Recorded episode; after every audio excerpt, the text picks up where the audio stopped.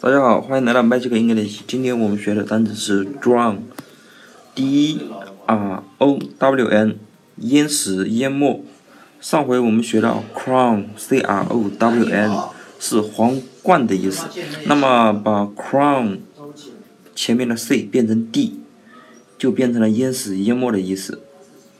你看这两个单词有什么区别呢？是不是 drown 中间的 D 多了一竖？你把 C 左边画上一竖，不就是 D 了吗？我们可以这样想：这个国王嫌皇冠 crown 分量不够重，所以在 C 字的右边加了一个钢筋。他认为这样显得他很威武。但是有一天他掉到河里了，因为插了钢筋的皇冠太重了，他又舍不得扔掉它，所以最后他被慢慢的淹没，最后也就被淹死了。所以 drown 就是插了钢筋的皇冠。所以，drown 也就是淹死、淹没，就是淹死了国王。那么这个单词大家记住了吗？